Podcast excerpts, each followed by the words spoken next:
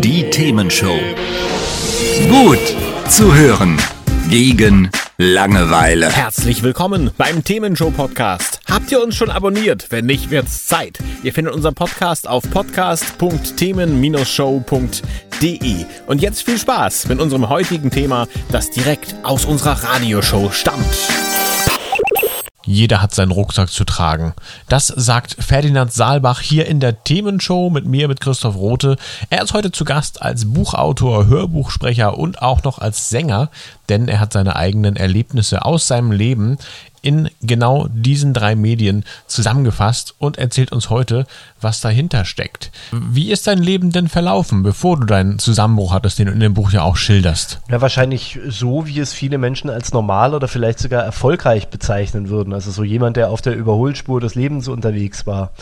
Ähm, ich habe ein, ein, Studium im Bereich Medienmanagement gemacht, habe das auch überragend abgeschlossen, also mit äh, super Abschluss und Auszeichnung und ähm, hatte dann einen Job in einer Internetagentur, wo ich auch relativ schnell einen Dienstwagen bekommen habe. Da bin ich dann irgendwann gekündigt worden, aber das halt, weil mein Chef irgendwie ein Idiot war, also so dachte ich halt damals. Ne? Äh, bin eine Ebene höher wieder eingestiegen, habe dann Pitches gewonnen in Werbeagenturen und hatte sogar ein Audi TT als Dienstwagen. Dann bin ich dort aber auch gefeuert worden, weil die alle irgendwie komisch waren. Und bin dann äh, nach Dresden gezogen in eine andere Agentur und war dort plötzlich in der Geschäftsleitung. Ähm, also relativ, ne, mit irgendwie Anfang Mitte 30. Das war schon irgendwie eine ordentliche Karriere, hat auch Leuten Respekt eingeflößt und ich dachte auch, ja, ich bin ein toller Typ. Also funktioniert ja irgendwie alles für mich. Aber das Ding ist halt, so richtig glücklich war ich in der Zeit eigentlich nie. Also ich habe es ähm, irgendwie immer hinbekommen. Ich habe zwar immer mehr Geld verdient, aber ich habe auch immer mehr Geld, ich habe immer wieder mehr Geld ausgegeben, als ich hatte. Und zwar auf so einer ähm, Monatsnetto-Basis. Ne? Also gar nicht so, dass ich mir, weiß ich nicht, plötzlich riesige Sachen gekauft habe, sondern ich habe halt quasi äh, mehr Gehalt bekommen. Also habe ich mir eine größere Wohnung genommen, hatte dann höhere Fixkosten und das war immer so latent ein bisschen drüber. Also so, dass ich am Ende des Monats immer ein bisschen Minus gemacht habe, was ich dann mit Abfindungen wieder ausgeglichen habe.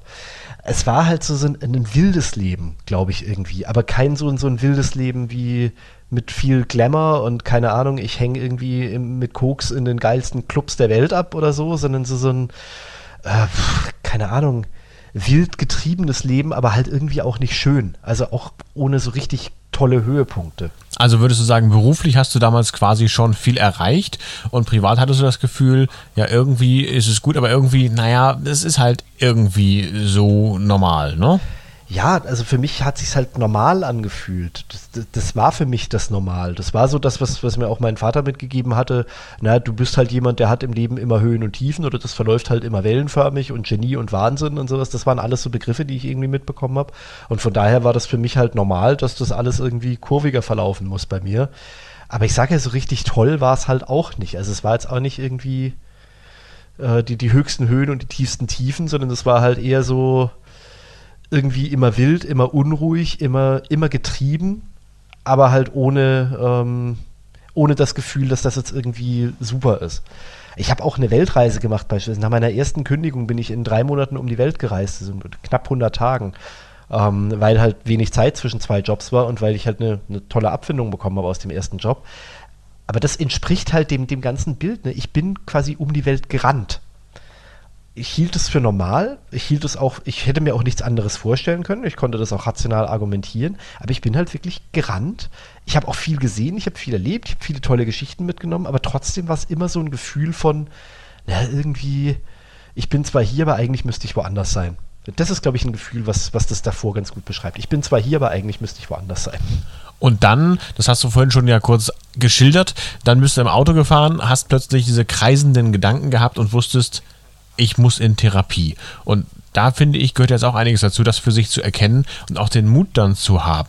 Wie war das? Also man muss vielleicht noch sagen, vor dieser Autofahrt ist noch was anderes Entscheidendes passiert. Ähm, und zwar hatte ich vier Wochen vorher einen Termin bei einer Heilpraktikerin, weil ich zu der Zeit äh, sehr starke Pickel oder Unreinheiten im Gesicht hatte und, und mir die Schulmedizin nicht helfen konnte. Dann bin ich zu einer Heilpraktikerin gegangen und habe gesagt, hier, helfen Sie mir mal. Und die hat aber gar nicht wirklich auf mein Gesicht geguckt, sondern die hat angefangen, mir eine Stunde lang Fragen zu meinem Leben zu stellen. Ich war da ein bisschen genervt von, aber ich habe halt alles beantwortet, weil ich gedacht habe, so, naja, vielleicht hat die ja irgendeine Idee, womit das zusammenhängen könnte, also erzähl's halt einfach mal. Und die hat mir halt hinterher gesagt, so, also mein lieber Mann, Sie sind äh, auf, einer, auf einer Ebene unterwegs, die ist problematisch. Sie hat, sie hat den Satz gesagt, Sie fahren mit 500 auf der Überholspur und Sie fahren auf eine Wand zu. Und irgendwann müssen Sie mal auf die Bremse treten. Das wäre gut, wenn Ihnen das mal selber auffallen würde. Und ich glaube, das Gespräch hat halt sehr nachgewirkt, bis es dann halt im Auto irgendwann ein paar Wochen später dann wirklich durchgeschlagen hat und dann halt auch mit voller Wucht durchgeschlagen hat. Das ist ja schon lustig. Also auf der Autobahn unterwegs gewesen, vielleicht nicht mit 500 Sachen, aber schon zügig. Und dann musstest du auf die Bremse treten, genau wie die gesagt hat. Ja, und dann bist du in Therapie gegangen, oder? Ja, also es ist ja, ähm, es gibt ja diese Fehlannahmen darüber, ähm, man kriegt irgendwie keinen Therapieplatz oder niemand hört einem zu oder das ist alles irgendwie ganz schwer. Also ich weiß, dass es für viele Menschen schwer ist, sich ähm, irgendwie einen Therapeuten zu suchen und es war auch für mich nicht einfach mein erster Weg war die Telefonseelsorge. Das stimmt nicht ganz, die Telefonseelsorge war besetzt und dann war es das Telefon des Vertrauens. Das ist hier in Sachsen so eine Einrichtung, ähm, wo, es, wo es eben auch Menschen gibt, die sich da mit einem auseinandersetzen. Die haben mich weiterverwiesen an den psychosozialen Krisendienst, bei dem bin ich am Tag danach dann persönlich vorstellig geworden. Die haben sich meine Geschichte angehört und haben mir eine Liste hingelegt mit 20 Therapeuten, haben gesagt, hier sind 20 Therapeuten, die können Sie mal durchtelefonieren, aber unter einem halben Jahr Wartezeit werden Sie da nichts finden. Tschüss. Das ist ja doch nicht so einfach dann. nee, ist, genau, ist dann doch nicht so einfach. Ähm, und dann habe ich ja diese, äh, diese Therapeuten abtelefoniert und habe mehrere Therapeuten gesehen. Also ich habe, äh, beschreibe ich im Buch auch so ein bisschen diese Reise. Die achte Therapeutin, die ich besucht habe, die war es dann letztendlich, die war dann letztendlich die, mit der es funktioniert hat. Und auf diesem Weg habe ich aber irgendwann mal gelernt, wie in Deutschland eigentlich diese die rechtliche Situation ist, was sowas angeht. Äh, und das sagt dir nämlich keiner, ne? Das sagt dir auch keiner mit psychosozialen Krisen. Das verstehe ich bis heute nicht, dass, das, dass mir das nicht mitgegeben wurde. Du hast das Recht auf eine Erstsprechstunde. Also eine Erstsprechstunde muss dir ein Therapeut immer anbieten. Die müssen 60 Minuten pro Woche für Erstsprechstunden frei halten in ihrem Terminplan. Die müssen dazu noch 100 Minuten telefonische Erreichbarkeit freihalten. Und diese telefonische Erreichbarkeit muss zu festgelegten Zeiten sein, die du in der Bandaufnahme erfährst, wenn du außerhalb dieser Sprechzeiten anrufst. Das heißt also, du hast schon eine gewisse Möglichkeit, diese Erstsprechstunde zu bekommen. Und das heißt dann, ich kann quasi mehrere Therapeuten dann im Turbo durcharbeiten, kann gucken, wer passt, aber danach muss ich dann eventuell warten, richtig? Genau, genau. Also auf diese Erstgespräche folgt dann nämlich oder folgen dann die probatorischen Gespräche. Das heißt also, wenn der Therapeut oder wenn man sich irgendwie in der Sprechstunde einig ist, okay, da ist ein Behandlungsbedarf da und das Verhältnis zwischen beiden passt auch, dann gibt es so, so, es sind meistens fünf bis acht Sitzungen, die dann Therapeut und Patient zusammen machen, in denen sich der Therapeut im Turbo, wie du es gerade so schön genannt hast, einen Überblick darüber verschafft, was ist denn die Problemlage und sich ein Konzept überlegt, wie können wir das in der Therapie angehen. Und nach, erst nach dieser Probatorik, erst danach fängt die richtige Therapie an. Und das ist dann was, das kann durch, oder da kann es durchaus Wartezeiten geben, die können Wochen, die können, das können auch Monate sein, je nachdem, wie ausgelastet der Therapeut halt ist. Aber da hat man dann zumindest ja schon mal eine Beziehung und dann kann man ja mit dem Therapeuten auch besprechen, okay, es ist jetzt irgendwie so akut, dass wir irgendwie gucken müssen, dass wir schon Sitzungen zwischen reinschieben müssen, dass man vielleicht einen Klinikaufenthalt zwischen rein macht, dass man vielleicht schon mal zum Psychiater geht und eine Medikamentierung angefangen wird. Also das sind ja alles Dinge, die man dann besprechen kann, aber man ist zumindest mal irgendwo in einem, in einem Schema oder in einer Struktur, ähm, in der man ein bisschen gehalten wird, wenn auch nicht sofort die Therapie begonnen werden kann. Okay, klingt ja schon mal wichtig. Jetzt warst du dann in Therapie. Wie läuft sowas ab? Wie hast du das empfunden, die Therapie? Naja, äh, jedes Mal, wenn ich da reinkomme, äh, sortiert sie so ein bisschen ihre Zettel, setzt ihre Brille auf und dann guckt sie mich irgendwann an und sagt, so, was gibt's? Und dann fange ich an zu erzählen. Und ähm, im Prinzip, also man muss ja wissen, das ist das, was ich mache, ist eine, ähm, oder was ich gemacht habe, ist eine analytische Psychotherapie und eine Gesprächstherapie. Ähm, das ist was, das eignet sich besonders gut für Menschen, die A, sehr, sehr tief in, in ihre Geschichte reingehen wollen, um sie eben aufzuarbeiten, die auch äh, gut selber reflektieren können, rational erklären können, aber die halt auf der anderen Seite, und das war bei mir ganz eindeutig so ein großes Problem damit haben, auf ihre Emotionen zuzugreifen ähm, und die halt bereit sind, sowas auch über mehrere Jahre zu machen dementsprechend lief es halt immer so, dass oder läuft, läuft so eine analytische Psychotherapie im Prinzip so, dass die Therapeuten mit dir sprechen ähm, über dein, über das, was du im Leben so erlebst, Situation, die du im Leben erlebst. Und ähm, wenn sie die irgend, wenn sie da irgendwas finden, wo sie sagen, okay, das, ähm, das ist fe fehlgestellt, da stimmt irgendwas nicht, dann kann man Rückschlüsse auf die Kindheit und Jugend quasi bilden. Also sagen so, kennen sie dieses Gefühl irgendwo her? Wie waren das damals bei, ihr, bei ihren Eltern? Wie waren das in ihrer Kindheit? Was ist denn da und da passiert? Oder sie haben ja mal das und das erzählt, könnte das damit zu tun haben? Und so stellt man eine Verbindung dazwischen her und dann gibt der Therapeut einem im Verlauf eine Einordnung. Also im Prinzip kannst du, kannst du sagen, bei der Analyse versucht man immer irgendwie in die Kindheit und Jugend zurückzugehen, den Punkt zu finden, an dem eine Weiche falsch gestellt wurde und diese Weiche richtig zu stellen. Und dann hofft man in Anführungsstrichen, dass sich alles danach entsprechend ausrichtet. Das geht natürlich nicht so schnell, sondern man muss im Prinzip immer wieder diese Weiche umstellen, damit sie irgendwann auch mal ständig oder stabil in einer Richtung bleibt. Ähm, deswegen dauern solche Therapien halt meistens auch zwei, drei, vier Jahre. Aber das ist halt tatsächlich der, ähm, von, auch wissenschaftlich erwiesenermaßen, der, der Weg, der zur größten Resilienz führt. Also das, wo, wo, die, wo die Heilung am stabilsten ist. Okay, also das heißt weniger Stimmungsschwankungen und vor allem raus aus dem Negativen, raus aus dem Depressiven, vermute ich mal, ne?